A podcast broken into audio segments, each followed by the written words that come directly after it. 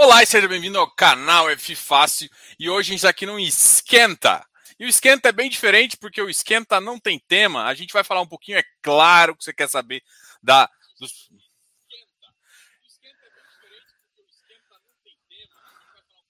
Para... Pera aí, sabe o que aconteceu? É, eu estou me escutando aqui no, no, no ativo. Eu tenho que descobrir aonde que eu estou me escutando. Pera aí, só um pouquinho. Já sei. Fechei. Voltei, agora estou tranquilo.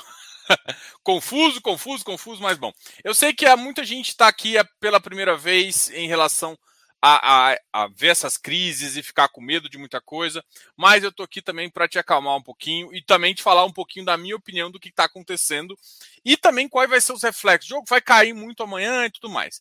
A grande questão é o seguinte: não acredito que vai cair tanto. Ah, Diogo, isso é meio contraditório. Eu não acredito que vai cair tanto, porque quem comprou a bolsa não foi o Brasil, né? O Brasil, é, é, o brasileiro estava comprado na bolsa. Eu acho que é, esse tipo de protesto, tanto A quanto B, vai gerar e vai continuar acontecendo. Então, assim, do ponto de vista disso, é, a gente vai continuar a gente vai continuar uh, de, dessa mesma forma, tá ok? Então, esse é o primeiro detalhe. Só que, o que, que pode acontecer uh, com a gente?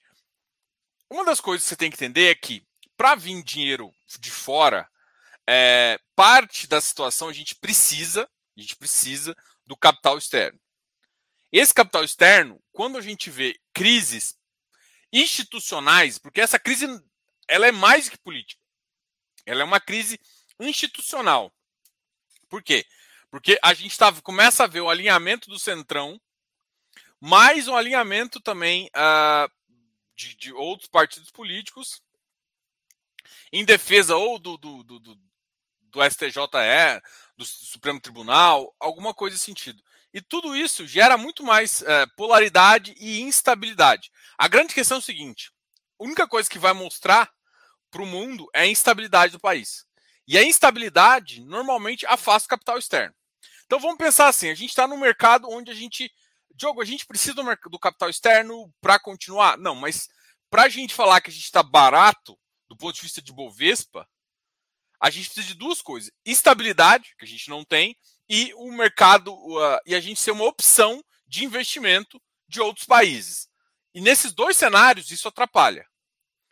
Mas assim, a grande questão é o seguinte: o cara não vai tirar o dinheiro porque o dinheiro do cara não está aqui. Então não vai cair mais, né? Isso pode deixar com que algumas pessoas comecem a fazer uma tendência ah, de, de, de, de posicionamento estratégico em outros ativos. Então, a grande questão que eu quero te falar é o seguinte: então não acho que amanhã vai cair 7%, 5%, ou vai subir 5% porque o presidente fez um discurso aí, entendeu? Não vai ser isso que vai acontecer. Que vai acontecer, na verdade, é amanhã pode ter uma, mínima, uma, queda, mas vai mostrar para o mundo que a gente está em, uh, em instabilidade política. Então, todo aquele dezembro que eu sempre falo, pô, dezembro a galera volta a animar, volta a comprar e tudo mais. Todo esse dezembro bom que a gente sempre espera pode não acontecer. Porque parte do dezembro bom vem com uma, com uma esperança de que o ano que vem vai ter um posicionamento, um PIB melhor. E tudo está sendo indícios de que não vai ser alguns discursos, alguns dos discursos foram problemáticos. Algumas das posições políticas de membros importantes de partidos, mas que partidos que perderam bastante força também, então tem que também relevar isso. A grande questão é o seguinte: o que isso vai adiantar? Na verdade, nada. Vai só aumentar a polarização e definir uma estabilidade política no nosso país. E isso é o problema. O problema não é o discurso do A, o discurso do B. É simplesmente mostrar cada vez maior a polarização e assim. Pensa do ponto de vista de investidor. Ou do ponto de, e isso inclusive o seu. Você está querendo caminhar para frente. Só que você tem um cara andando para lá e um outro cara andando para cá. E eles são em direções tão opostas que na verdade você sabe que vai travar. Esse está sendo o problema. Não é que, tipo assim, tá um cara puxando para frente, para um lado e outro puxando para Não, estão quase os dois puxando para trás. Então, o grande problema todo é essa, essa questão. Então, instabilidade vai gerar instabilidade e vai gerar menos investimento. Mas não necessariamente vai significar uma queda tão grande. Principalmente, por exemplo, tem muitos ativos que já voltaram para preço. Eu acho que o Ibovespa vai apreciar uma queda um pouco maior, porque o prêmio risco Brasil começou a ficar mais complicado ainda. Os, os, fundos imobiliários vão apreciar alguma coisa? Sim, mas os fundos imobiliários já estão muito descontados em relação a isso. Pode ser que você exija mais prêmio, inclusive para fundos imobiliários? Pode. Mas eu, eu, eu, acredito que a gente não, não tem como exigir tão, tão mais, entendeu? Porque assim, a gente está muito próximo de ativos de preço de reposição. E comprar preço, próximo de preço de reposição é, é, é sempre a melhor questão, entendeu? Então, assim, a gente. Uh, eu não acredito. Eu, eu, eu, acho ruim alguns discursos, né? Uh, a gente tem que respeitar a opinião de todo mundo. E toda vez que. Aí eu acho discursos. Eu acho alguns discursos incoerentes. E a incoerência me incomoda. Né? A incoerência me incomoda bastante. Porque na incoerência se tem o caos e no caos não se tem o progresso. Né? E, e é essa a realidade que a gente vive. A gente, a gente precisa ser otimista, porque só otimismo, só investimento, só isso gera valor para a sociedade. Se todo mundo ficar discutindo besteira, como está sendo discutido, né, por conta de, de, de ideologia que não leva a nada, a gente trava a sociedade, gera menos valor e a gente tem realmente tem jogo de soma zero. O jogo de soma zero é, é péssimo para todo mundo, porque você está tirando aqui para ganhar zero, para ganhar ali. Então, é, esse, esse, é, essa, é a realidade. A gente está saindo de um jogo de ganha-ganha para um jogo de soma zero. E nesse jogo a gente vai perder. Ponto. Então, o que fazer isso? A gente precisa de otimismo, precisa de crescimento. É esse tem que ser o foco. Então, o foco tem que ser muito mais isso. Porque a grande questão é o seguinte: em jogo de soma zero, quem está bem vai continuar bem. É, é isso que vocês não estão entendendo, né? Quando apoiam algumas situações. Porque quem, quem tá bem vai continuar bem. O problema é que quem está mal não vai ficar bem, vai continuar mal, né?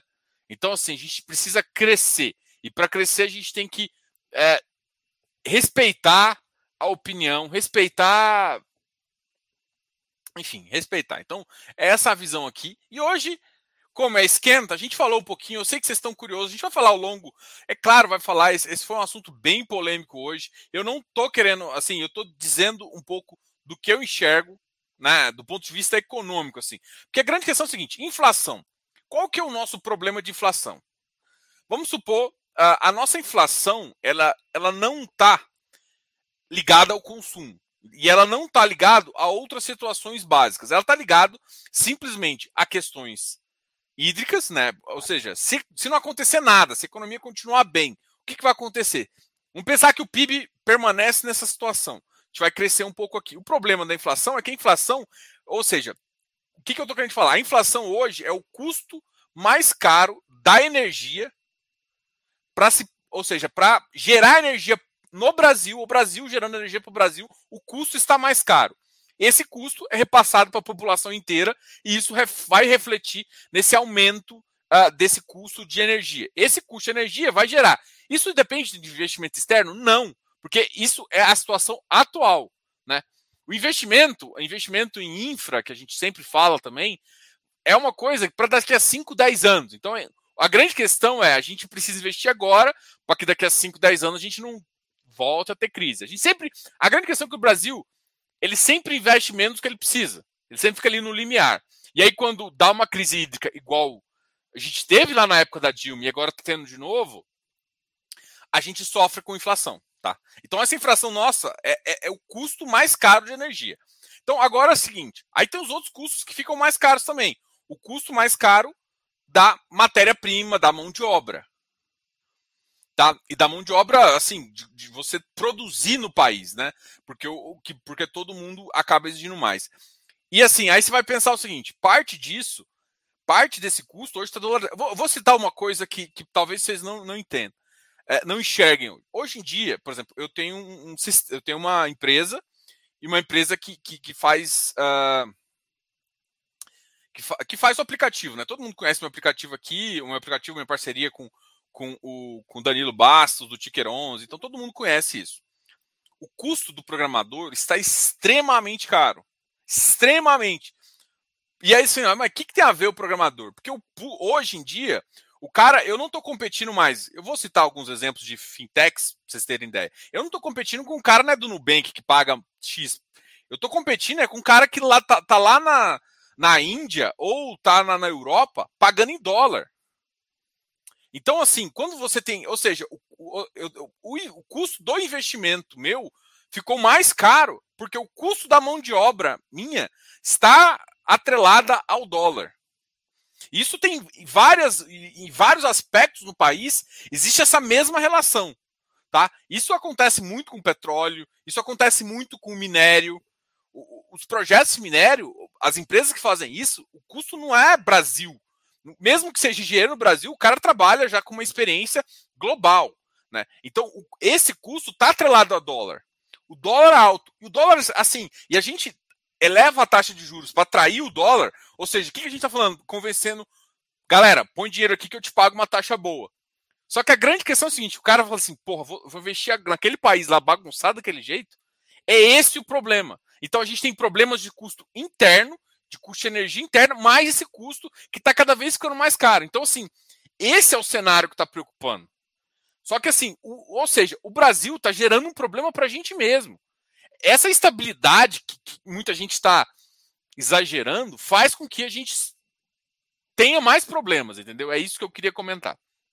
Mas a gente vai falar um pouquinho disso, é claro, mas eu também quero falar de ativos, né? Acho que os ativos é o que mais interessa todo mundo, porque amanhã. Ai, ai, amanhã, amanhã eu vou. Eu, tô até, eu até sorri depois quando eu falo disso. Cara, amanhã a gente vai ter essa aula. E essa aula, cara, eu vou poder falar muito, vou poder abrir meu coração com vocês, você sabe? Porque a grande questão é o seguinte: eu não gosto muito de falar de ativos, e aí muita gente não entende a minha filosofia. Eu, eu não gosto de falar de ativos, porque se você não entender a razão por que eu estou gostando daquele ativo, porque a grande questão é o seguinte: mesmo que eu tenha uma, toda uma tese, se, você tem que entender a tese e comprar essa tese para que você ganhe dinheiro. Por quê? Quando essa tese muda, e você. Eu estou dizendo a entrada, mas se eu não estou do seu lado para te dizer o acompanhamento, você tem que saber a hora de sair. E é por isso que eu nunca falo. Então, o que, que eu quero falar nessa aula? Eu vou falar o ativo e vou falar o porquê. Porque quando você for de, de, definir, é, quando você for definir um ativo, você vai saber o motivo. E quando ele perder a razão desse, de ter, ou você ter mudado a estratégia, decidir não ter mais tanto papel, ou ter tanto papel raio, de diminuir, você já sabe por que, que você está saindo ativo. Às vezes, você, existe uma saída que é uma saída estratégica. Você está saindo porque você está mudando a estratégia. E, aí, e a estratégia muda de acordo com o mercado. Então, eu estou muito empolgado com essa aula. Vocês vão gostar muito. A gente vai trazer materiais legais. E vocês vão entender também o porquê que eu sempre trago essas, essas novidades para vocês. Vocês vão ver muitas novidades amanhã. Então, cara, estou muito empolgado. Aqui na descrição dessa aula vai estar o link. Então, quero que todo mundo se inscreve para receber o link amanhã. Eu sei que muita gente já se inscreveu, então, assim, gente, já se inscreveu? Pode ficar tranquilo, já está recebendo os e-mails. Pode ficar tranquilo que você vai receber o e-mail amanhã com o link. E assim, e mais um motivo de você cadastrar aqui, Diogo, mas e, e depois? E o link? Ah, eu consegui o link, tá? Alguém me encaminhou o link.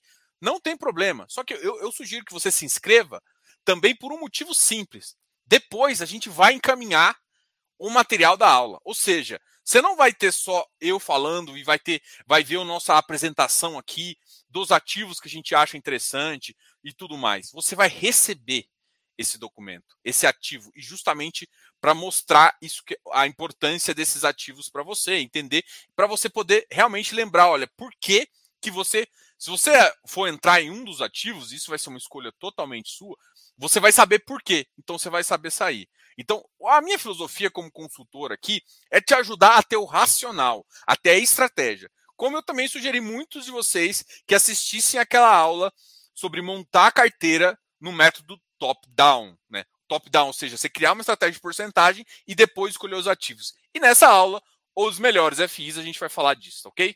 Então, bola para frente, a gente vai continuar, vai falar mais dessas aulas. Então, podem perguntar aqui que a gente vai trocar uma ideia legal. E aqui eu vou começar respondendo primeiro. Acha, tem tanta gente falando aqui. Calma, eu vou responder todo mundo, só um minutinho aqui. Uh, Deuclides, minha estratégia é de longo prazo. Caso contrário, estaria lascado. Com certeza, galera. Se você no Brasil, você pensar no curto prazo, curto prazo é tão incerto quanto política. Uh, crises, crises causam volatilidade e essas variações para baixo geram oportunidade de adquirir ativos bons com ótimos preços. Cara, você desvendou. A grande questão é o seguinte, Ernesto. O único, único detalhe que eu vejo, todo mundo faz esse discurso. Mas é tão difícil a galera realmente entender esse discurso. Porque o discurso é lindo, o discurso é esse. Qual que é a questão? A questão é ter paciência e esperar e ter a certeza que você está fazendo uma boa escolha. É isso que falta, entendeu? Então esse discurso é perfeito. Mas aí, você está escolhendo realmente o melhor? Você sabe que é o melhor? E é essa a questão, entendeu? Então, de fato, o que importa é isso. E assim, a maturidade, ou seja, você chegar no seu objetivo, depende de paciência, depende de certeza. Você está admitindo uma, uma, uma, tese e essa tese está sendo provada. Então, assim, é lindo falar, cara, caiu, eu compro mais. Tá, mas está comprando certo? É isso que eu quero te falar. Está comprando certo, se tá, tiver certeza que está comprando certo, está ótimo. É esse meu objetivo. E a segunda é ter a, a, a certeza de que você precisa de paciência. Tá ok?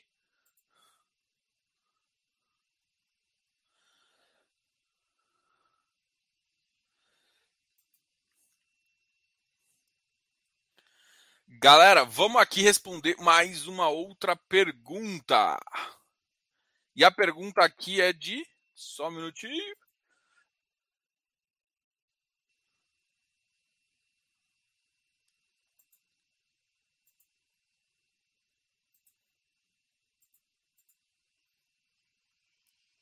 Aqui, ó. Do Fabiano. Boa noite, Diogo. Me inscrevi para a aula de amanhã. Cara, muito obrigado. Queria saber a sua opinião sobre o IEC.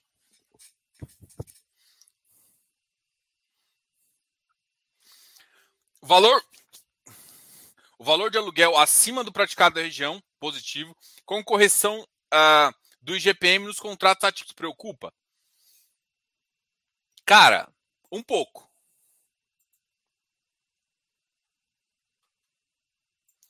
Um pouco. É, e eu vou dizer por quê. Tá? A grande questão é o seguinte: quando você tem um ativo que está com preço acima da região, quando o contrato é atípico, ele vai para a região. Então você tem essa discrepância. A grande questão é o seguinte: é... só que o IEC, né, do ponto de vista assim, se você for olhar, por exemplo, vamos olhar o preço do metro quadrado do Rocha Verá, que foi pelo Safra e que foi para o IEC. O do IEC foi mais barato.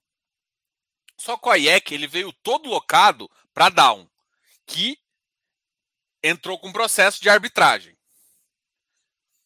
A, a Autonomy ela está fazendo um processo. E aí ele, e o, o, outro par do portfólio dele, que fica no Rio de Janeiro, que é com a IB, a IB, IBMEC, é com o IBMEC, no Rio de Janeiro, também entrou com processo para fazer. Então a grande questão é a seguinte: você sabe que seus inquilinos estão putos. O cara só assim, por mais que você assim, o problema do contrato atípico desse tipo é que assim, é, se ele não for bem organizado, é, ele, ele acaba matando. Então assim, você sabe que seu, mesmo você ter um contrato atípico, mesmo que você ganhe, o cara não vai estar satisfeito com isso. Entendeu? Então, assim, você sabe que quando virar, você pode se segurar por um tempo, mas você pode virar. Então, o problema do IEC não são os ativos. São justamente essa discrepância. Ou seja, o risco de chegar no final e você ter que fazer um ajuste muito para baixo é muito grande. Então, assim, só que aí você tem que ver, mas espera aí, o ativo começou a ficar barato também. Então, assim, a, olhando para o ativo, o ativo do Rocha Verá eu acho interessante, tanto é que ele também está no JSRE, está em outros ativos aí. Eu gosto. O do IBMEC no Rio de Janeiro, eu, eu acho que, por exemplo, eu, se o Rio de Janeiro não melhorar, gera um risco. Ah, mas o IBMEC não vai sair, não sei o quê. Assim, pelas, pelas conversas que eu tive com o pessoal da Autonomy, eles sempre falaram: não, os caras lá querem ficar. Mas eles querem ficar em qual preço? Então, assim, se o mercado até lá não melhorar, vai ser complicado, entendeu? Então, assim, é um ativo bom, que está com dois problemas. Qual que é a, o que, que eu vejo nesse ativo? Ele tem mais risco de upside ou risco de downside? É isso que a gente tem que analisar. Pô, ele, será que ele já não está descontado o suficiente É isso que eu quero saber. E é isso que a gente tem que ver, entendeu? Então, assim, a questão é, é a gente, qual que é o meu processo que a gente fala de, de, de decisão aqui? Primeiro, eu vejo se o ativo é bom. O ativo é bom. O risco do Rio de Janeiro eu acho relativamente alto, ele tem um poder. Ah, mas ele não deve sair. Cara, mas ele não deve sair, mas ele já entrou na justiça. Então, você tem dois processos que jogam o ativo para baixo e que também jogam uma pressão muito grande no final do contrato. A pressão do final do contrato me incomoda muito também, tá? Então, assim, é... só que assim, existe um preço. A questão é, mas existe um preço que você paga no ativo. Hoje o ativo está mais ou menos 20% descontado. Será que está muito? Não. Ó, se, se, por exemplo, o, preço do GPM descolou em 15%, você pode fazer uma conta ali e ver que, sei lá, hoje em dia, os ativos, se a gente fosse levar eles para a média do mercado, eles estariam, você estaria, você estaria falando, em vez de 100, né, no preço do valor patrimonial, você estaria falando aí de 86, 85, ou até 80. Então, assim, o que, que eu estou querendo falar? Você tá, se você compra ele no 80, eu estou fazendo uma conta de cabeça aqui, eu tenho que olhar os, os números exatos. Eu não lembro do AIEC, eu não tinha feito essa conta pro AIEC, não. Mas eu tinha feito para um, um, outro ativo. Enfim. O que, o que acontece? Mas você não está comprando tanto com upside e com risco dele cair mais por conta desses embrólios. Então, assim, é, não é um ativo que é um ativo bom, com qualidade, mas, cara, ele está mais contado que outros. Já está precificado na conta dele todas essas questões. É isso que tem, a gente tem que fazer para tomar a decisão de se o ativo vai entrar ou não num portfólio, entendeu? Mas realmente isso me preocupa, uh, Fábio. Fabiano, desculpa. Fabiano, me preocupa sim, tá? Mas assim, isso não tira a qualidade do portfólio, pelo menos a qualidade do Rocha Verá. O Rocha Verá é um bom ativo, né? Tá numa região que eu acho que tem um crescimento muito importante. O do BMEC eu tenho já mais minha. Porque eu não sei quando o Rio vai de fato voltar. Então, é, essa é a visão. E eu também não sou muito fã de, de todo mundo sabe, do, do educacional. Eu acho que o educacional vai mudar bastante aí. Apesar de de, por exemplo, uh, eu, eu, falo assim em termos de pós-graduação, tá? Quem é, eu não eu não gosto muito de pós-graduação 100% online, mesmo que as aulas sejam ao vivo, tá? É, eu acho assim, para eu, vamos lá. Como é que eu vejo a educação? Diogo, eu quero aprender sobre alguma coisa. Dá para fazer online? Claro. Tanto é que a, o meu o meu business é isso, tá? Agora, é, eu quero, eu preciso, tipo assim, para eu crescer, numa pós-graduação, você quer mais do que é, só aprender. Você quer network. Network e contato com as pessoas, contato com a turma, com seus colegas. Você está no cafezinho, e aí, o que, que você faz? Não sei.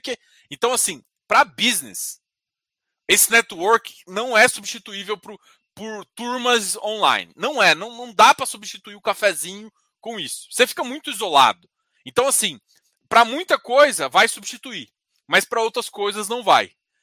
Então, assim, não é que eu não acredito no educacional que nunca não vai ter, não vai precisar de lugar físico. Precisa de lugar físico.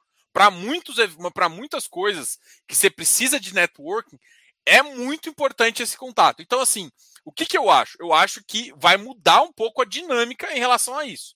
Mas eu ainda acredito. Só que, por exemplo, mas eu acho que você pode precisar de menos área. Você precisar fazer um todo uma estratégia um pouco diferente. E é nisso que eu acredito. Então, eu acho que é uma área que vai passar por muita transição. Como está passando por muita transição, pode ser uma transição positiva do ponto de vista de metro quadrado consumível, ou seja, ele vai precisar de mais metro quadrado, ou pode ser negativa, ou pode ser neutra. O que, que eu prefiro como investimento? Eu prefiro como investimento uma coisa que sempre vai crescer. Entendeu? Então, esse, essa é a visão que eu tenho. Então, tipo assim, o Viur. O Viur é um ativo que ele começou muito bem, muito rápido a locação, mas ele foi praticamente todo educacional. Eu não gosto. Mesmo sendo 20, mesmo tendo muitas coisas positivas. Eu não, eu não gosto. Eu não gosto. Mas assim, eles fizeram isso para ancorar a oferta. Ok, faz sentido? Faz. Uh, é um ativo ruim? Não, não é um ativo ruim. Tem contratos bons? Tem. Só que assim, o que tudo me ensinou nessa, nessa vida de fundo imobiliário foi não se baseie em contrato, se baseie em ativo. Não se baseie. Todo mundo que se baseia em contrato, ah, mas é atípico. Se toma na cabeça. Vídeo autônomo. Né? Autônomo tomou nos dois processos, nos dois ativos dele, ele está fazendo. E, e, não são ativos ruins. São ativos bons. Era para vir um fundo bom que cresceria bem, né? Seria essa era a tese deles, eu acho que faz todo sentido, porque Autonomy, para muita gente que não conhece, eles fazem mais coisas, né? Fazem muitos FIPS, então eles têm uma estrutura bem importante que eles já desenvolvem para a maior galera, só que eles não conseguiram aproveitar isso como fundo. E isso é um mal, sim, que as pessoas têm que observar, tá? Então, é essa, essa, essas teses, essas visões é que vocês têm que entender. Diogo, mas isso muda com o cenário de 7 de setembro? Não, a única coisa que eu acho que muda é perspectiva que, tipo assim, pô, dezembro eu achei que ia ter um boomzinho, principalmente dos shoppings, pode ser que seja mais brando do que eu esperava. Eu esperava realmente uma subida de um iFix aí de 100 pontos, 100 a 120 pontos, que era uma... No geral, o mercado, quando ele está mais animado, ele subia 60 a 100, 60 pontos. Quando ele estava mais animado, ele subia acima de 100 pontos. Então eu imaginei que esse ano a gente ia subir entre 60 e 100 pontos. Então, na minha cabeça, a gente ia ficar nos 800, mas agora a gente está nos é, 1720. Então, assim, se ele subir só 60, a gente volta para o 1800. O que não vai gerar um ganho tão espetacular quanto eu imaginava é, fazendo a, o projeto agora. Então, tive que recalibrar as minhas expectativas para não esperar muita coisa uma, uma forma muito inanimada. Então, assim, cada vez que acontece coisas que, que jogam as expectativas, que você vai ter que esperar, vai ter que esperar mais coisas para acontecerem para realmente o mercado voltar a ser comprador, entendeu? Uh, vamos continuar aqui. Boa noite, Diogo. Estou na expectativa para a aula da manhã. Você vai falar sobre valuation? Claro que eu vou falar sobre valuation, claro. Ba grande questão é a seguinte: valuation é a alma do negócio, é a alma.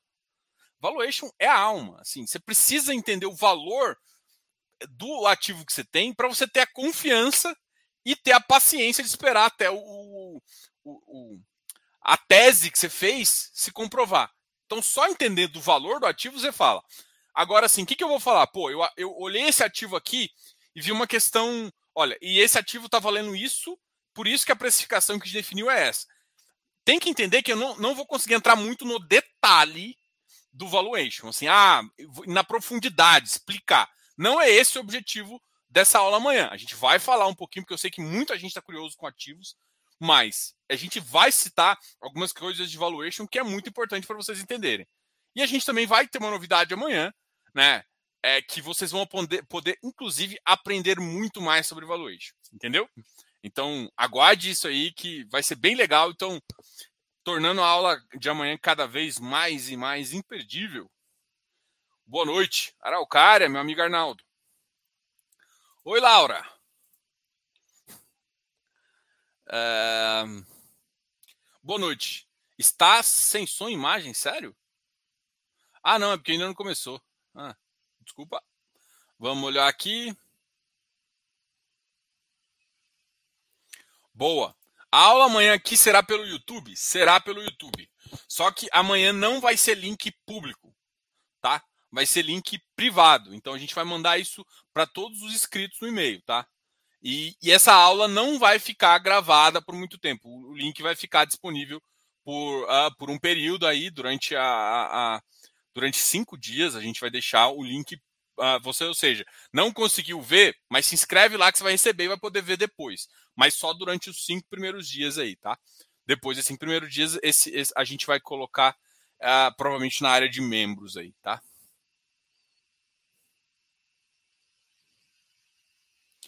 É, não, não. Tem isso também, Paulo. Programador caro é falta de mão de obra. Só que assim, hoje em dia eu acho que até tem uma mão de obra razoável. Só que hoje eu não a minha competição não é só mais com com grandes empresas, né, com grandes fintechs. Eu não estou competindo só com o Nubank, com várias empresas que estão desenvolvendo coisas, né?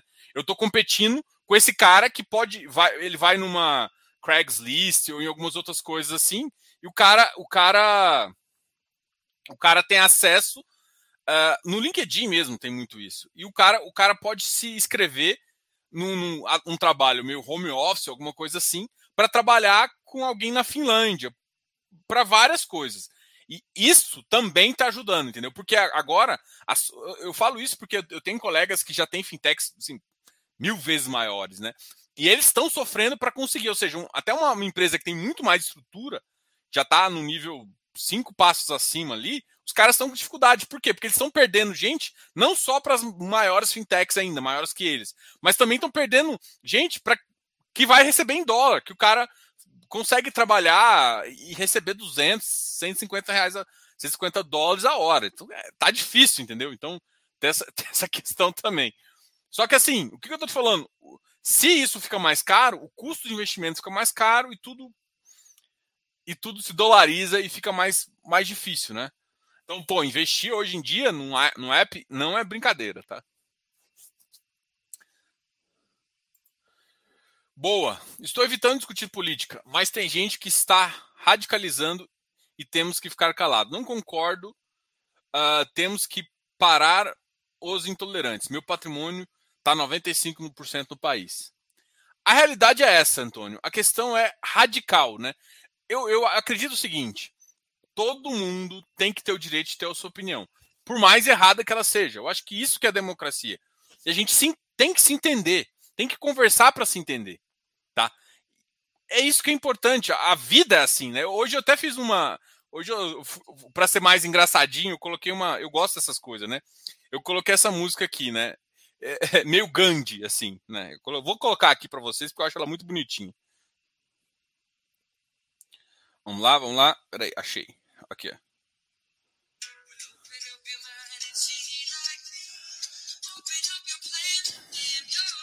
Porque. Peraí, deixa eu só.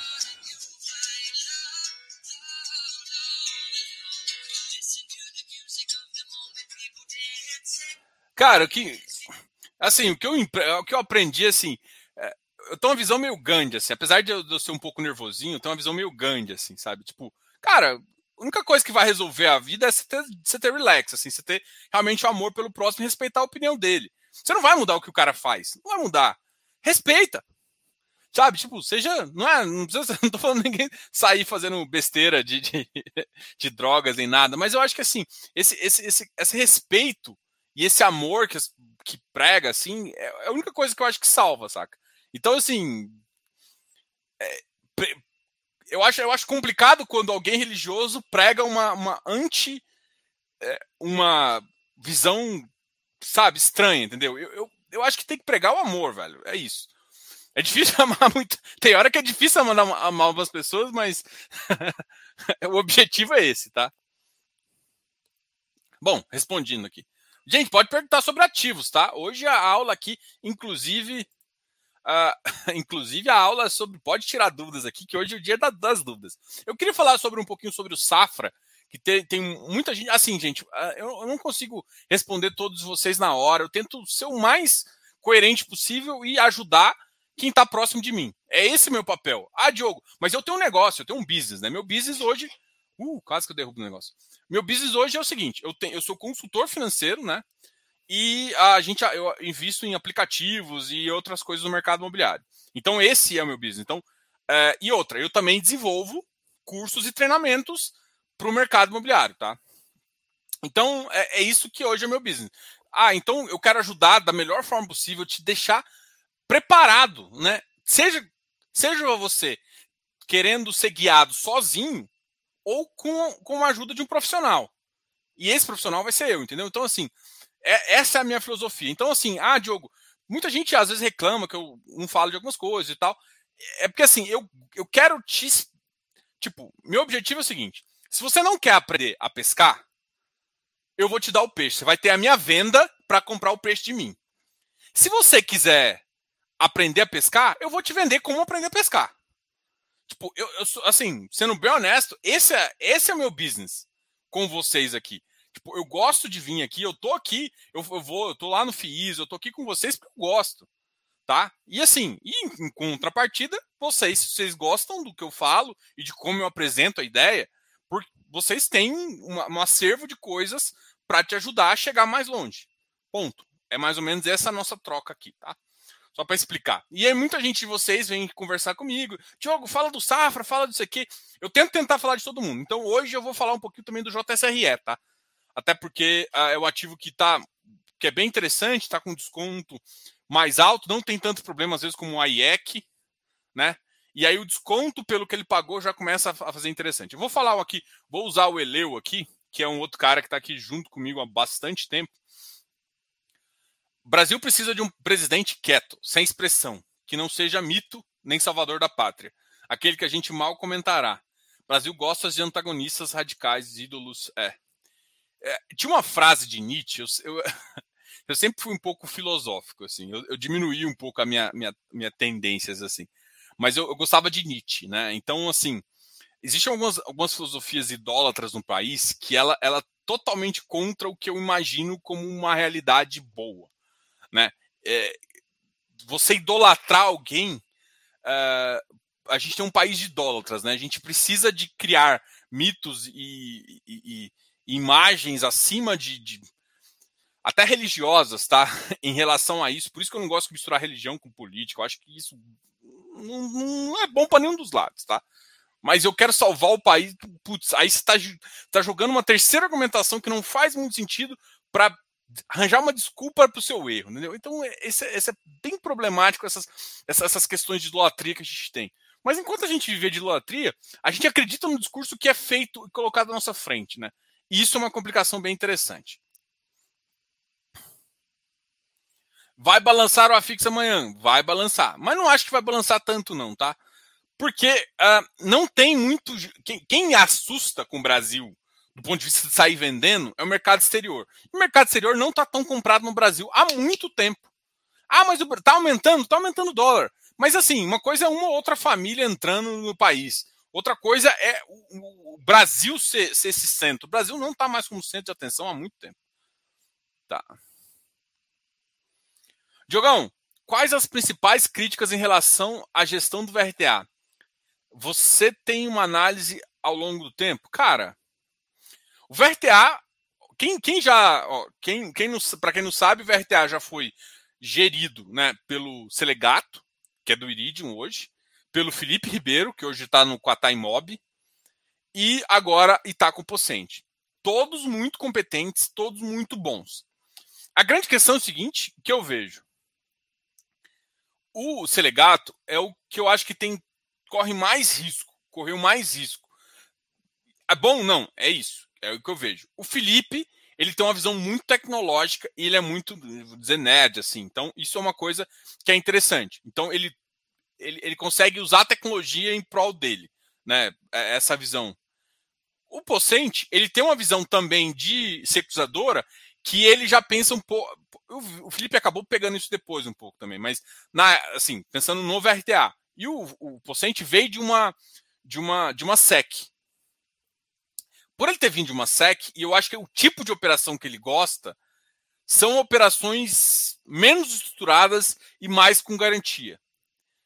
É, Para mim, isso vai gerar com que eles. Ele, o, o VRTA sempre foi um, um, middle risk que pagava muito bem, que pagava ali no, no middle, quase no middle, realmente no 7, no 8 ali.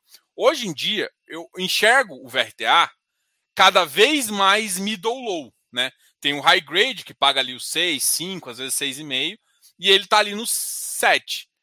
Pelo que eu estou vendo, a característica do VRTA, ele está muito mais para mid low do que para mid high.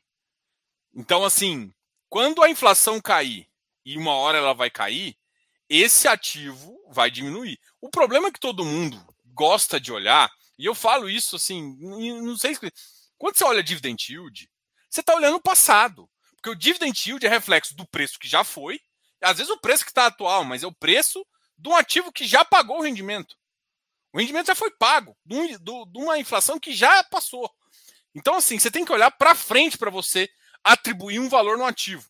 E se você sabe que a inflação. Beleza, a inflação pode ficar seis meses, até um ano alta. Pode.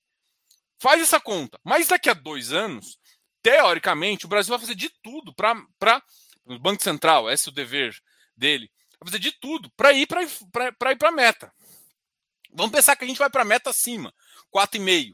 Cara, com 4,5, ou seja, a inflação vai sair do patamar de 8, 9 para 4,5. Ou seja, aquele um real lá, que 60% é, é, é pago com inflação, se essa inflação cai, ele vai para 0,6. É... Desculpa, é isso que você tem que precificar o ativo. Entendeu? Então a análise não está no, no, Porque a análise não está no presente. A análise está no futuro. Quando você olhar, conseguir entender. Por que, que todo mundo fala da NTNB do futuro? Todo mundo fala de olhar na NTNB no futuro, é porque não o dividend yield é um momento estático, presente e que já passou. Porque o rendimento é reflexo de uma inflação que já passou e de um juros que já passou. Os juros, teoricamente, você consegue analisar o duration da carteira e a, você já sabe quanto que é, ele vai pagar de juros. O que você não sabe é a inflação. Se você consegue projetar a inflação, você sabe mais ou menos para onde que é a tendência que o mercado ele vai levar. Então você pega a média da carteira, você consegue saber. Inclusive é um dos métodos de valuation que eu falo, que chama de precificação na curva, tá? A precificação na curva de juros. Eu explico como calcula a curva de juros e mostro para vocês isso também, tá? É... Então assim, eu não tenho críticas à gestão do VRTA. O VRTA ele está nesse caminho. Se você gosta desse tipo de ativo, você vai continuar nele. O que eu acho é que, quando, como ele está indo para uma característica assim, o VRTA não vai. Como ele tem muito histórico e um histórico bom, é, ele nunca vai. Ele, ele vai pagar mais ágil do que um ativo que tem pouco histórico. Mas à medida que o yield dele começa a voltar para a taxa de juros que ele realmente contratou, com a inflação mais baixa, eu acredito que o mercado vai levar ele para um patamar diferente do que ele está do que ele estava antes, entendeu? E isso que, é, que tem que fazer o ajuste. Então, o que, que eu estou querendo falar para vocês? vocês? Se vocês não olharem a taxa futura e assim, pegar a taxa do mercado ali, né? Não esquece, até em NTNB, não, pensa a inflação, a, a taxa da carteira. Se você analisa a taxa da carteira, você sabe para onde o ativo está indo. E para onde o ativo vai, é onde você tem que entender que, ele, que, que é a inflação. O problema que está acontecendo é o seguinte: tem muita gente pagando um real agora. Mas muita gente está pagando um real em papel, está pagando um real porque a inflação está alta, não porque a taxa de juros está alta. Então, o que eu quero diferenciar, que vocês têm que ter diferenciado na cabeça, é que a inflação está alta. Essa inflação vai cair. Então, o que vai segurar o ativo é os juros. Então, você tem que pegar ativos com juros maiores. Só que o que está acontecendo é que a diferença de um ativo de juros alto para um ativo de juros baixo é pequena, porque a inflação que a correção monetária está tá vindo muito grande. É isso. Então, o VRTA tem essa questão de taxas que estão diminuindo um pouquinho. Então, enfim, é, é, essa a visão. O ativo é ruim? Não, não é ruim. Você só tem que saber o que você quer para conseguir montar a sua carteira. É, isso aqui é o, é, é, é, o, é o XP, né? Fez isso com o MXRF. Putz, a última missão do, do, do XPCI foi a 100 reais. Ele sabe que se botar 100 reais não faz, aí força uma missão, a missão de papel. A missão, na verdade, se eu não me engano, o XPCI ele tá 96 do VP, tá? Então a emissão foi, está sendo bem pouco, pensando assim, não que eu goste, tá? Então assim, a emissão também não está 10% abaixo, como a gente já viu em outros casos. A emissão tá, ó, o ativo vale 96 e a emissão dele está 91, né? Vamos só confirmar aqui, porque eu, eu vi que soltou foto relevante. É...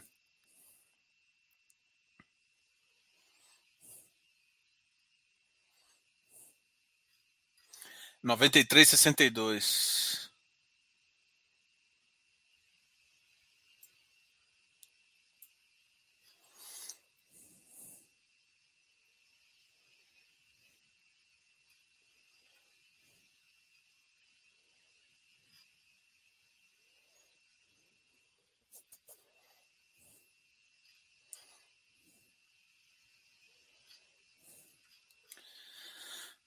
É, é realmente uma situação bem complicada aqui essa do XPCI, né? Veio uma oferta 400 abaixo do VP, não muito abaixo, mas veio.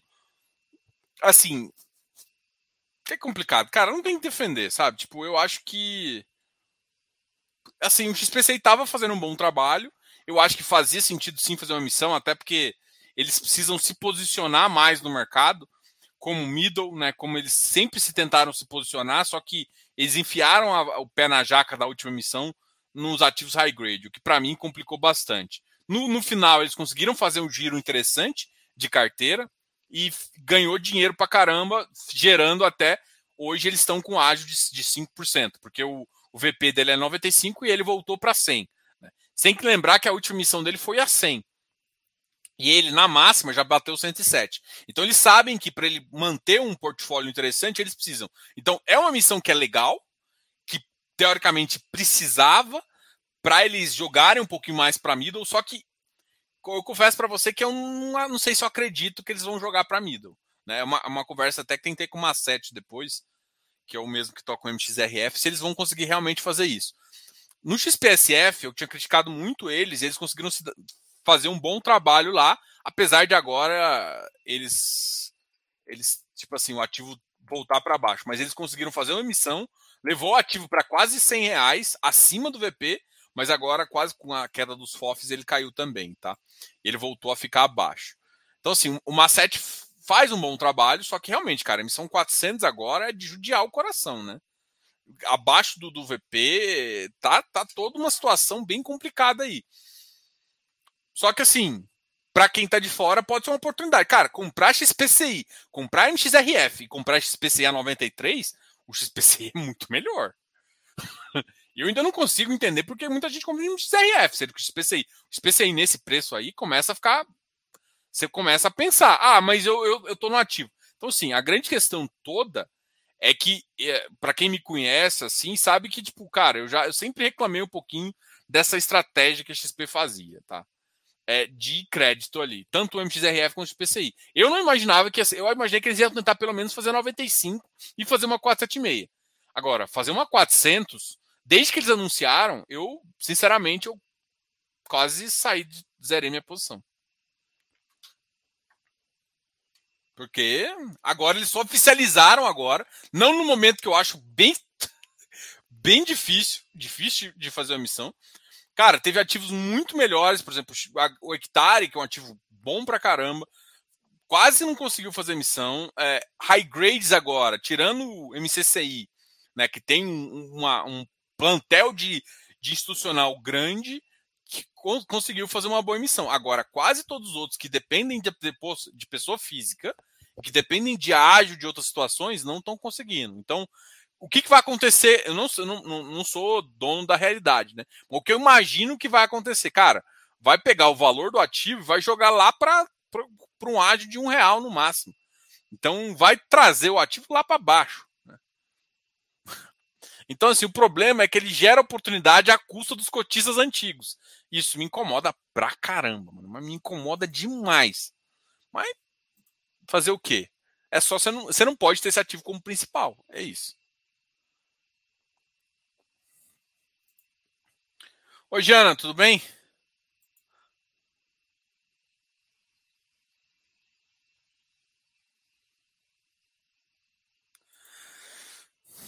Antônio, eu vou te falar uma, uma, uma, visão minha, tá? Eu só entro em emissão que eu gosto do ativo.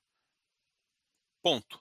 Ah, mas o pô, pô vou entrar, vou comprar um RBED, um shopping, bem um VISC, bem mais barato, não sei o que, não sei o que. Eu acredito. Porque a grande questão é o seguinte: você pode comprar por é, por 10 reais, por 100 reais, e o ativo cair para 100. Pra, desculpa, cair para 100 é foda. Você pode comprar 100 reais, o ativo cair para 80. O que, que você tem que escolher? Bons ativos. Não porque, se ele está emitindo por necessidade, ferrando com cotista para ficar mais barato, isso para mim importa pouco. O que importa? Se o ativo está bom e descontado, aí faz sentido. Se ele está dentro da minha estratégia, eu não vou simplesmente comprar porque ele está emitindo. Eu vou comprar porque está dentro da minha estratégia e está barato. E aí eu vou decidir se eu vou entrar na, na, na emissão ou se eu vou entrar no secundário. Agora, fazer uma estratégia onde, tipo, os caras estão desesperados. Tipo, eu, eu, vi um da Rio Bravo esse tempo atrás, que é o Rio Bravo é, é, residencial ali, que eles são bons ativos, cara. Os ativos não são ruins. Só que ele fez uma emissão 24% abaixo do valor patrimonial. Isso para mim é destrutivo. Para quem está entrando, pode ser muito positivo. Mas o problema aí, veja, assim, ah, então você vai entrar? Não, porque não é a minha estratégia entrar nesse tipo. Eu, o que eu gosto de, de, de, eu adoro, eu adoro residencial, adoro residencial vertical. Mas eu gosto de entrar no residencial vertical dentro do desenvolvimento. Então, mesmo que eu seja que tá barato, tá, mas se o mercado não enxergar valor, o ativo vai continuar barato muito tempo.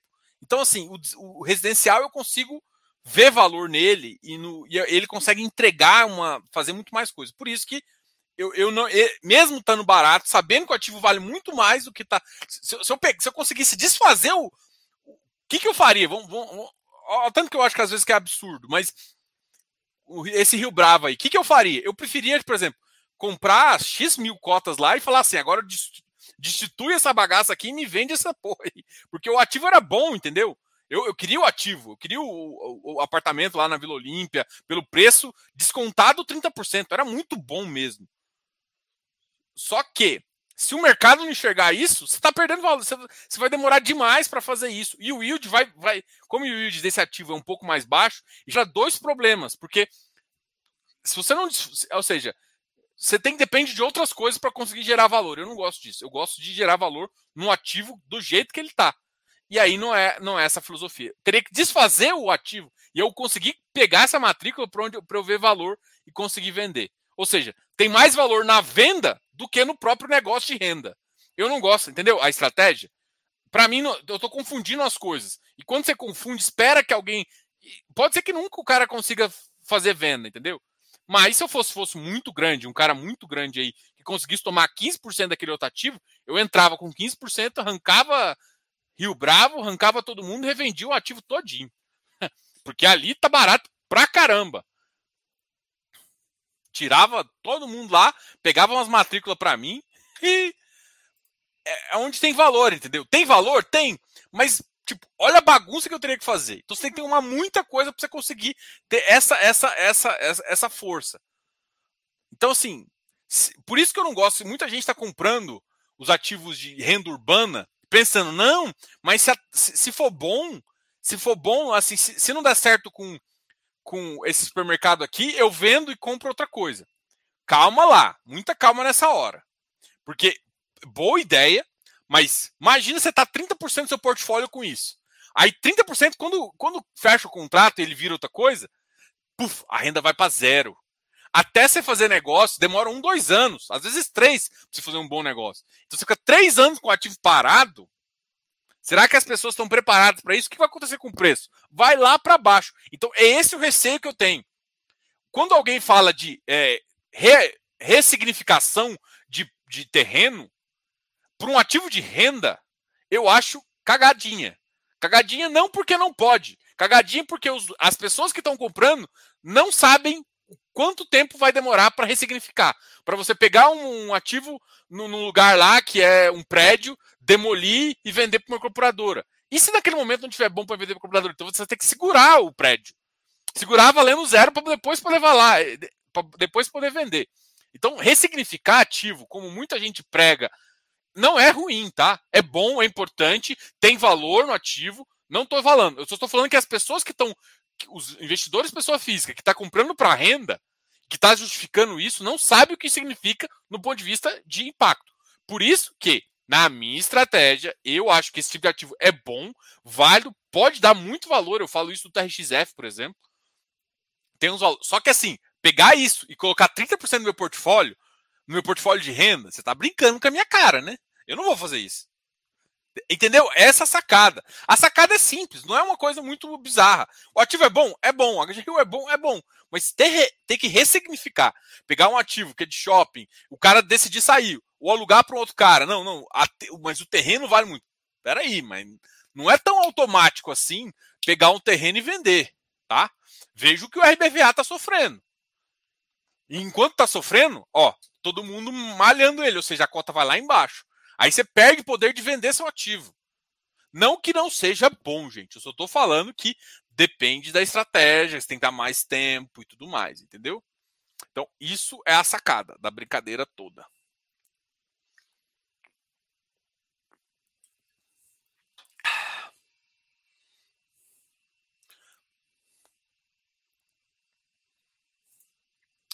Diogo, quais cenários que os FIs podem fazer Quais os cenários que os FIs podem fazer com a tributação de SPS? Se possível, comenta as SPS de Aratu. Olha, não tem mais, uh, não tem mais essa questão, Renan. As, todas as SPS, entre a SPE e o fundo de imobiliário, é zero. Não tem nenhum risco, tá? Então, hoje em dia você não precisa preocupar mais com, essa, com esse cenário. A tributação existem duas questões, né? Entre o fundo e a pessoa física, é zerado, continuou zerado. E aí ficou, teve um tempo que falou que iria tributar entre a SPE e o fundo. Está zerado também, tá? Acho que uh, ficou zerado, inclusive para fundos, para FIPS e também, tá? Então tá tudo lindo, tá tudo liberado, tá tudo legal, não mudou nada, estamos felizes e vamos continuar felizes, espero que por muito tempo.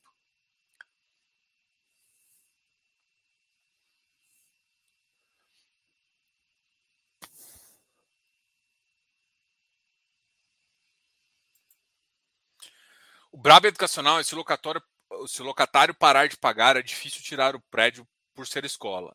O Paulo, é, assim, eu, eu, não, eu não lembro muito de.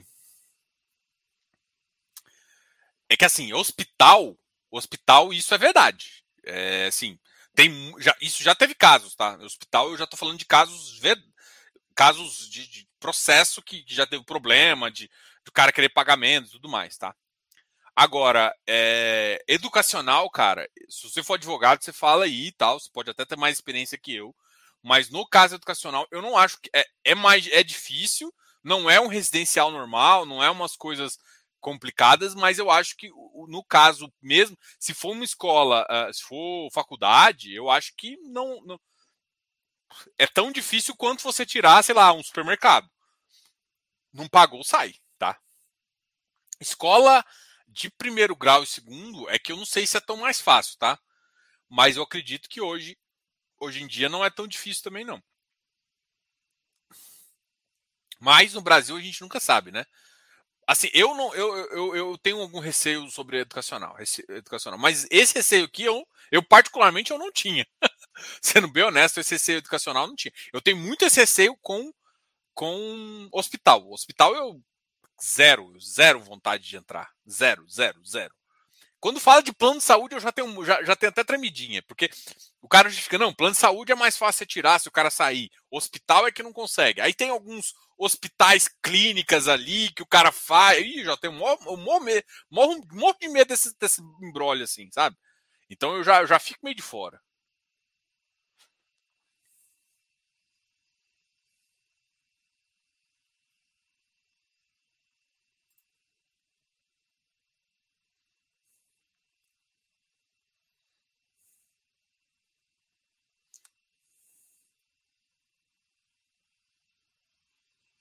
Sim.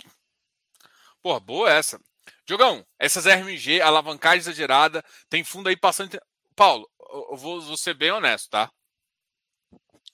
É, não sei, assim, se você, você, me segue há bastante tempo, eu gosto de alavancagem. E RMG? RMG depende da RMG. Por exemplo, eu sei, a, a RMG do, do, River One é, é uma, uma RMG bem arriscada, e eu gosto. Por quê? Porque o cara tá, tá pegando uma, um cash on cash ali, né? ele investiu já, ele vai receber do. Não, já, já quando. Desculpa, cash on cash é antes de, de ter a matrícula, não é depois, não. É, quem está fazendo cash on cash é o PVBI, tá? Desculpa. É, porque à medida que ele coloca mais na, na SPE, vai colocando, ele recebe como se fosse uma capitalização, que é o, o parte da renda mínima garantida. Bom, beleza. É, o RMG, cara, é, eu não precifico o RMG. Né? Eu, eu considero que ele vai sair é, é o cenário base. Que que, que, que, quando você vai fazer valuation, é porque não sei como é que você, você faz, tá? Não sei. Mas quando eu faço, eu crio cenários, né? Então, o cenário que eu vejo ali, por exemplo, no River One. River One, eu, eu vejo dois cenários, né? Eu quero ver um cenário onde ele alocou 50% a 60%, que eu acho que eu. Eu não vou dizer o pior cenário, mas é um cenário muito ruim, tá? Mas é um cenário muito ruim em um ano e meio, que eu acho bem complicado.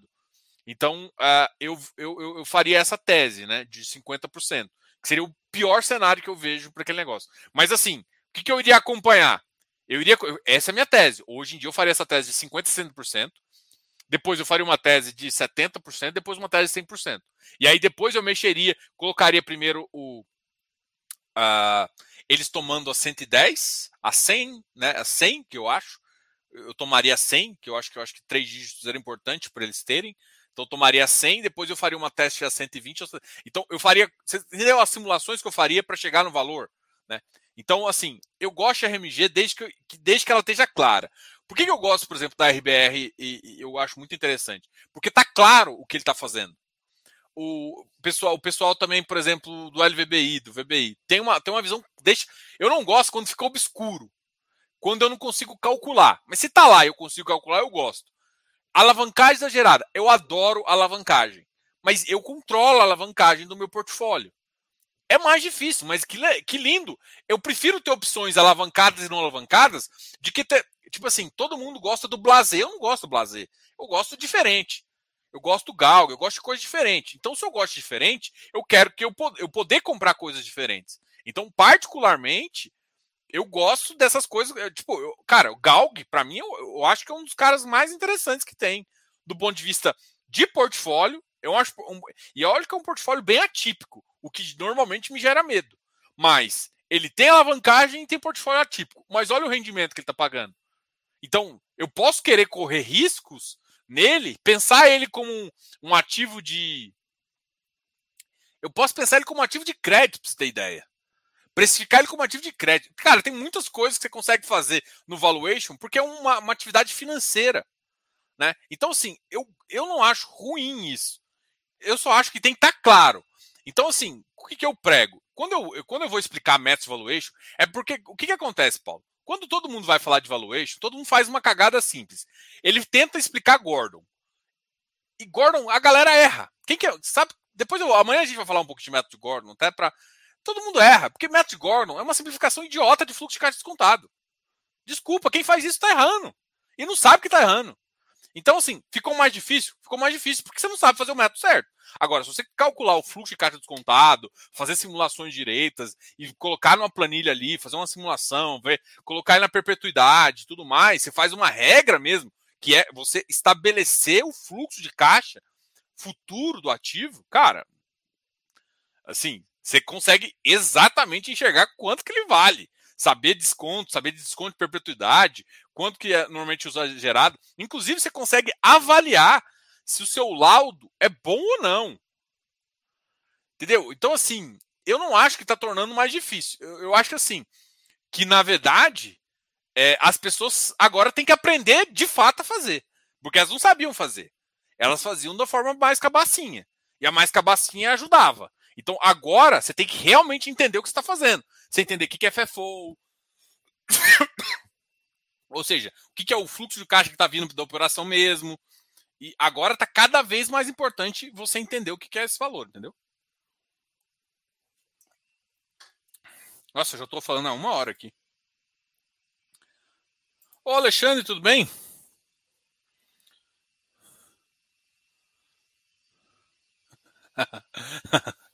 é, a galera política hoje queria saber era de ficar brigando no Twitter.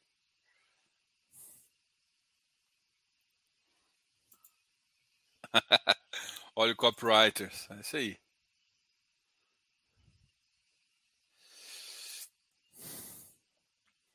Cara, Batista, isso é muito difícil de falar. Por quê? É, eles tiveram que abrir mão de uma coisa, né? Um dos problemas dele era essa renovação. Então, assim, eles continuaram a renovação. O problema do BPO é que eu não gosto, assim, eu, eu acho que a gestão é fraca. Então, eu não confio na gestão lá. Ponto. Então, assim, eu acho que os caras são muito conflitados, apesar de falar que não são conflitados, para tomar essa decisão que eles tomaram. Então, mas beleza, vamos supor que eles tenham lá. É, eles adiaram o problema, não resolveram o problema, né? Porque, tipo, pode ser que daqui a depois da renovação eles eles renovem um problema aqui no curto prazo e no longo prazo eles dão uma é, eles vão ver o que, que vai acontecer, entendeu? Então, é, eu, eu acredito né? Pô, fez certo, fez errado. Eu não sei, assim, sinceramente, é, é, um ativo que eu não, assim, muita gente já me perguntou dele, eu não ficaria perto não. Não gosto da gestão, não gosto do, do, do, do, do da, do, do segmento, acho exposição demais no Banco do Brasil, um banco público, vários problemas que, tipo, chegou, mudou de cadeira, mudou de gente sentando lá em cima, pode mudar tudo. É, enfim, não, não, não, gosto de nenhum dos cenários que estão sendo feitos. Ah, mas vai melhorar, vai ganhar preço? Pô, caiu pra caramba o yield. O yield está indo para o yield do mercado. com alguns ativos que vão ter que ser vendidos, mas com um contrato só de 4, 5 anos. Então, assim, tá indo para o mercado, né? Então, assim, parece que foi justo. Mas, putz, bem com. Para quem entrou desde o começo, tá ganhando um yield altíssimo, pode ser uma. Pode ter sido uma boa, tá? Mas eu não gosto dessa, dúvida, né? Se eu não gosto, não, não dá para saber o que, que os caras estão pensando, tá? Então, uh, sendo bem honesto, assim, foi bom ou não foi? Eu acho que não foi ruim, tá? Eu acho que ia ser bem pior se ele não tivesse renovado, porque o portfólio ali é meio confuso. Então, foi, foi o melhor que eles fizeram com o portfólio que eles tinham. Então, se você tem um portfólio fraco, baseado em contrato atípico, você tem que abrir as pernas. E eles abriram as pernas. Se abriram mais do que precisavam, menos do que precisava, aí é confiança na gestão. Eu acho que abriram mais, mas fizeram errado? Não. Você, é, você tem que garantir. Você quer um ativo de renda, então você quer garantir renda. E eles fizeram isso. Ponto. Né? Ô, Vitor, ainda não, não dei análise ainda desse ativo aqui, então nem vou colocar ele. Está me perguntando o BRLO. Ainda não olhei ele. E outra, assim, sendo, mesmo sendo Large Prime, Vitor, eu não entraria em nenhum ativo atualmente uh, em IPO. A não ser que seja uma 476. E mesmo assim eu tinha que entender demais o valor, ver que está comprando realmente mais barato, porque no mercado secundário o mercado está muito barato, entendeu? Então, assim, pô, por que, que eu vou entrar num cara caro, assim, ou a preço de mercado, sendo que eu tenho uh, altos ativos no mercado secundário baratos?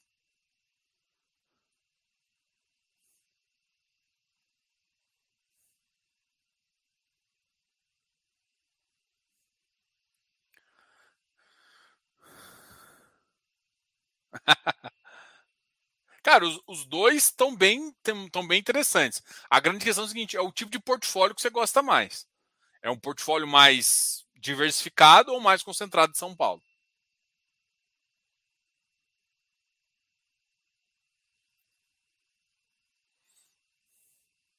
Aí, Wesley, deixa eu falar do JSRE, porque senão eu apanho aqui. Eu comecei a falar de tentativa e não mostrei. Vou abrir o relatório do JSRE aqui.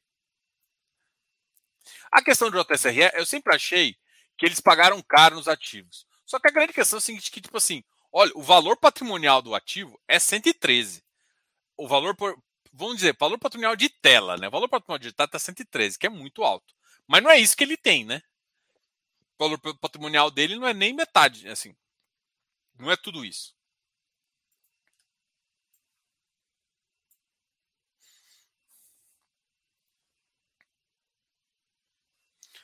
Vou até compartilhar minha telinha aqui para vocês, meus amores.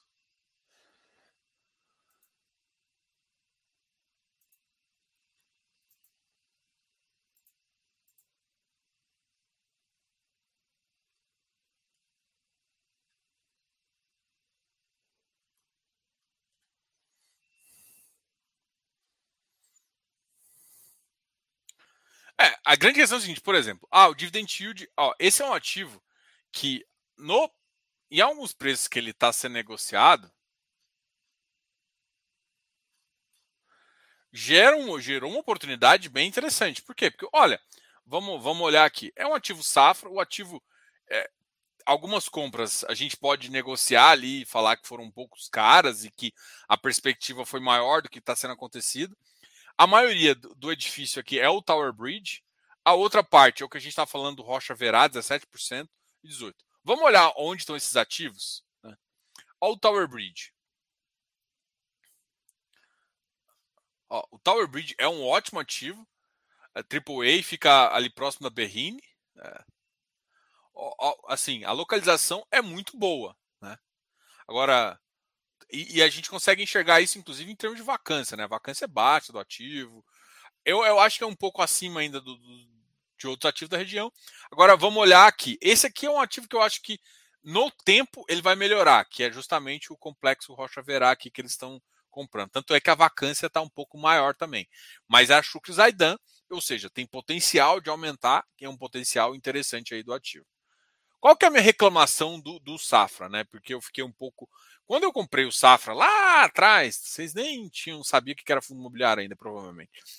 O, o Safra era um ativo híbrido híbrido, que ele sempre teve é, ativos de logístico, ativos de logístico não, sempre teve ativos é, é, residenciais, não, ativos de lajes, mas ele sempre teve ativos financeiros também. Só que aí, de repente, ele virou a mão e esqueceu dos ativos financeiros, o que eu não gosto muito. É, eu, eu gosto desses ativos assim que poderia, tipo, ele poderia fazer uns 30% aqui de, de, de, de, ativos financeiros para compensar, melhorar o yield, fazer uma estratégia de alavancagem mais interessante, arriscar mais com algumas compras com uma garantia disso. Ou seja, melhorar a matemática do fundo. E eles não melhoraram, mesmo podendo.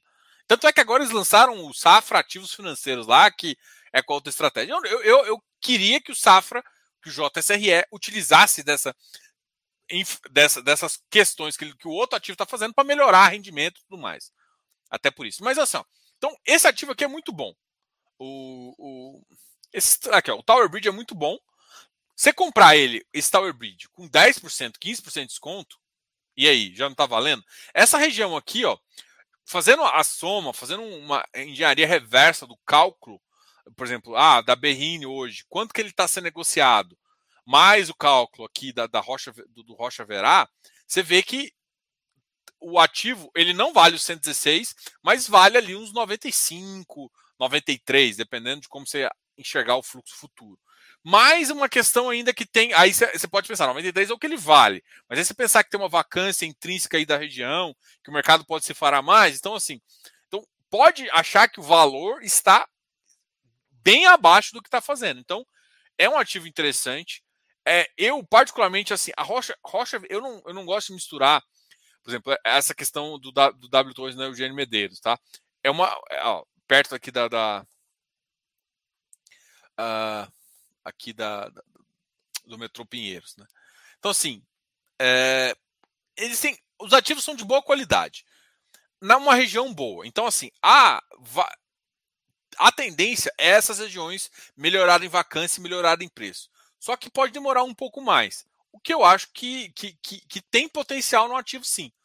A grande questão é que você tem que escolher o preço exatamente e entender o carrego que, ele, que eles estão fazendo. Entendeu? para ver realmente se faz. Esse aqui é o ativo de Paulista que eles têm, um ativo também próximo do metrô Consolação, um ativo bem clássico aí. É, é um lugar que, que, por exemplo, a, a Paulista, a vacância tá, ele está com uma vacância acima do da Paulista, então não sei se eles estão pedindo muito. Então tem algumas questões lá também que, que, que depende de como de como o Safra está lidando, entendeu? Eles lidam com isso há um, bastante tempo, são bem experientes, mas enfim, é, tem, tem. Eu só acho lento lá. A questão é lento para comprar, lento para fazer as coisas. Então, assim, não é um ativo. Não, não vou dizer, é, ele está no semi-prime ali. Tem ativos muito bons, mas tem ativos também que não estão. É um ativo que, que. Vamos pensar numa recuperação do mercado de, de lajes. Esse aqui é um cara que tem um potencial de recuperação interessante, tá? Só que tem que comprar no preço certo. Isso é o mais importante, entrar num, num preço aí com um ativo uh, bem interessante. Olha, os, olha os fundos que eles entraram aqui também. Uh, ah, HGPO, um dos melhores aqui. PVBI, KNCR, RCRB. Esse aqui para esse, esse ativo aqui para mim é complicado. O edifício galeria até nem acho que é tão ruim não. Eu acho que é uma tese que assim já no Rio já está negociando ativos lá próximo com preço mais quadrado até melhor, entendeu? Então esses dois caras aqui eu não acho ruim. Agora o RCR Bravo eu acho um ativo um pouco mais complicadinho aí, tá?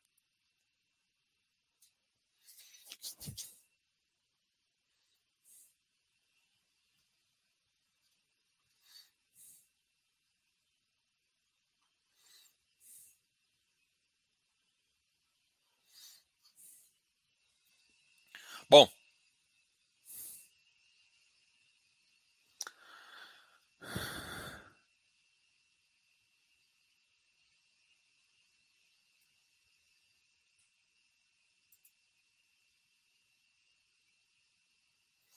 Sim.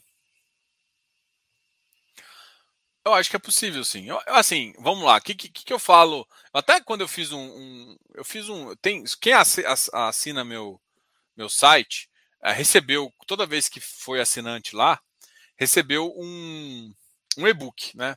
Até preciso revisar esse e-book assim, mas ele, ele, traz uma informação que eu, que eu gosto de, de falar: é o seguinte. Gente, um ativo high grade, a, pagar até 5%, assim, ah, tem que comprar no VP. Tá, gente, mas e, e se ele tiver 2, 3%? Faz sentido? Pode fazer sentido. Então, tem alguns ativos que, que faz sentido eu comprar até com 5% de ágio. Tá? Uns ativos high grades. E ativos, e tem ativos high yield ou até middle yield é, que, porra, faz sentido eu comprar até 10%. Ou seja, o que, que eu estou querendo falar para você? Eu estou adiantando um ano para o comprador. Pode ser que o mercado se sustente nesse um ano, pode ser que caia um pouquinho. É que assim, de, dependendo do valor, dependendo do ativo, tem estratégias para se fazer para continuar entrando depois de emissão. Tem muita coisa que dá para fazer, mas não é tão absurdo. Um ativo, porque o high yield, ele te entrega muito no começo, porque ele tem uma taxa de juros muito alta. Então assim, nem sempre é, é, dá para se esperar o melhor momento. Às vezes para pagar uns 10%, um ativo vai te pagar 1, 2, 1.2%, 1.3%, às vezes até 1.5%, pode fazer um sentido aí de entrar, entendeu? Então, pagar pouco ágil é uma boa estratégia. Melhor é não pagar, mas assim, a gente está no mercado real. Às vezes você tem que tolerar algumas coisas, desde que você, às vezes, com uma estratégia de entrar na emissão, como eu disse, né? Então, fa pode fazer sentido 5% sim, mas tem que ter estratégia, tem que ter uma visão aí. Uh... Você já falou do Kizu, o que acha? Cara, o Kizu tem uma estratégia passiva ativa, né? Ele tem uma carteira passiva que vem do Suno 30 com ativo. É um cara que é FOF, velho. FOF vai sofrer no curto prazo. Não tem o que fazer, assim. FOF vai sofrer. Então, é ruim o portfólio dele? Não, para mim é um dos melhores portfólios de FOF, porque o cara escolhe dentro de um, de um bom é, índices, né? Um índice bom, que é o Suno 30. Então, ele tem essa vantagem de já se escolher num ativo que é melhor que, inclusive, o, o nosso queridíssimo é, iFix, só que, por exemplo, cara, o iFix tinha BBPO, assim como o Suno, que eu não acho, eu nunca teria ele na minha carteira. Mas o HFOF também tem, por exemplo, sabe? Então, assim, tem algum. Mesmo os melhores índices têm problemas, né? Mas é um índice que vai bater o iFix e tal. Só que você pensa, o que está acontecendo com o iFix? Está subindo? Não, está só caindo. Então é isso que vai acontecer com o ativo. Em termos de patrimônio, ele vai, ele vai começar a cair, mas futuramente, a gente vendo um, uma, um mercado cada vez mais animado, ele deve melhorar, sim, sabe? Então é disso que a gente é com, é com isso que a gente conta.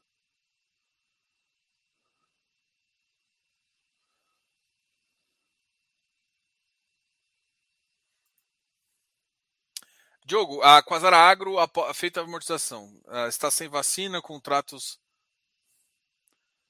É, qual que é a questão do, do, do, do, Leandro, qual é a questão do Quasaragro? O Quasaragro não tem a ver. É uma estrutura de crédito lá. A primeira coisa que você tem que entender. O Quasaragro está sendo um dos fundos que eu gosto muito do, do relatório deles, tá? O que, que eles falam? O, o questão do Quasaragro é a questão de capex. O capex é o que mais incomoda, que é o investimento que eles vão ter que fazer daqui mais ou menos uns três anos para comprar novos equipamentos para melhorar os equipamentos lá. E vai ter ajuste no aluguel? Vai. Mas será que o ajuste vai compensar o, o, o yield do começo? É isso que eu não sei. Então, assim, a questão do, do Quasar Agro é uma questão que eu também tenho algum receio do BTAL. Por quê? Porque o mercado agro bomba, eu não ganho a, a, esse spread positivo.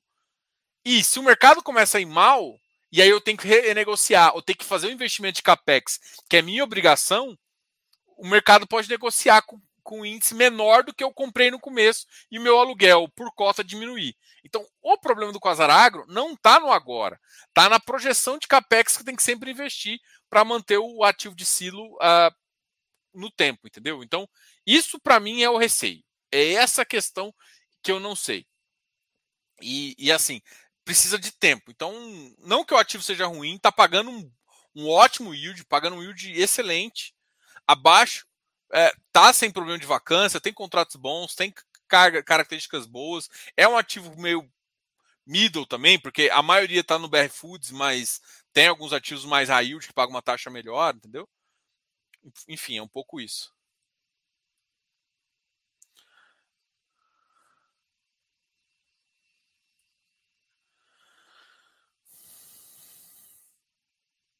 Galera, muito obrigado.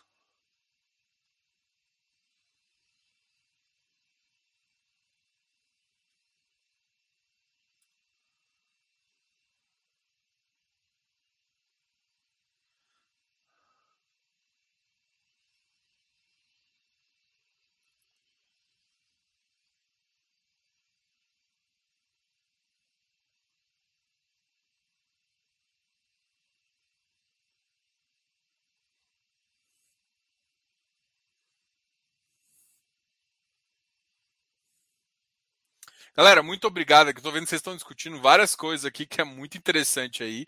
Enfim, cara, gosto muito de, de, conversar com vocês. Lembrando que amanhã, não se esqueça de se inscrever, amanhã às 8 horas vai ter essa super live sobre os melhores FIs. A gente vai falar bastante, eu conto com vocês. E, cara, amanhã, gente, se inscreve aqui, porque vai o link para o e-mail. E mesmo que você consiga o link, alguém te passou e tal, Pode, pode encaminhar o link para todo mundo também. Pode encaminhar o link. Mas fala para as pessoas também se inscreverem. Por quê? Porque a inscrição vai garantir o material. Eu, vou, eu não vou simplesmente falar igual eu estou falando aqui. Eu vou mostrar a lógica que a gente está tá criando, pra, até para explicar por que, que esse ativo aqui, o preço desse ativo, até para você poder tomar uma decisão. Então, a, a, aula de melhores FIs vai ter um material e esse material vai ser seu. Então, se inscreve aqui também para você ter esse material, que é claro que não vai antes da aula, vai depois da aula, porque o interessante é vocês verem essa aula e participarem comigo, dar o like aqui no vídeo e ficar comigo nessa. A, aula deve durar mais ou menos uma hora e meia, você ter, você ter ideia de tanto que eu estou empolgado para conversar com essa aula. Espero todo mundo amanhã. Então, isso é quase uma obrigação. Espero todo mundo amanhã. Vou ficar muito feliz de você de ver, ver todos vocês aqui. Vou tentar falar com todo mundo. Ah, eu vou deixar o link agora, agora, vou botar lá no, no, Telegram e vou deixar o link lá, tá? Então a gente vai colocar o link também lá no Telegram, justamente para lembrar vocês de uh, se inscreverem no nosso queridíssimo, uh, na nossa queridíssima aula, tá ok? Então a gente vai, a gente vai passar todas as informações também pelo Telegram. Então todo mundo que está no Telegram vai receber essas informações, tá ok? Então o link está aqui embaixo também da aula. Você pode se inscrever aqui no curso. Uh, enfim, bora! Galera, obrigado aí a todos e um grande abraço e até amanhã. Fico muito feliz com vocês, tá ok? Amanhã a gente conversa mais. Bora para aula. Na Austrália já é amanhã. É. Horário de Brasília amanhã. Grande abraço, meus amores. Até mais. Fui.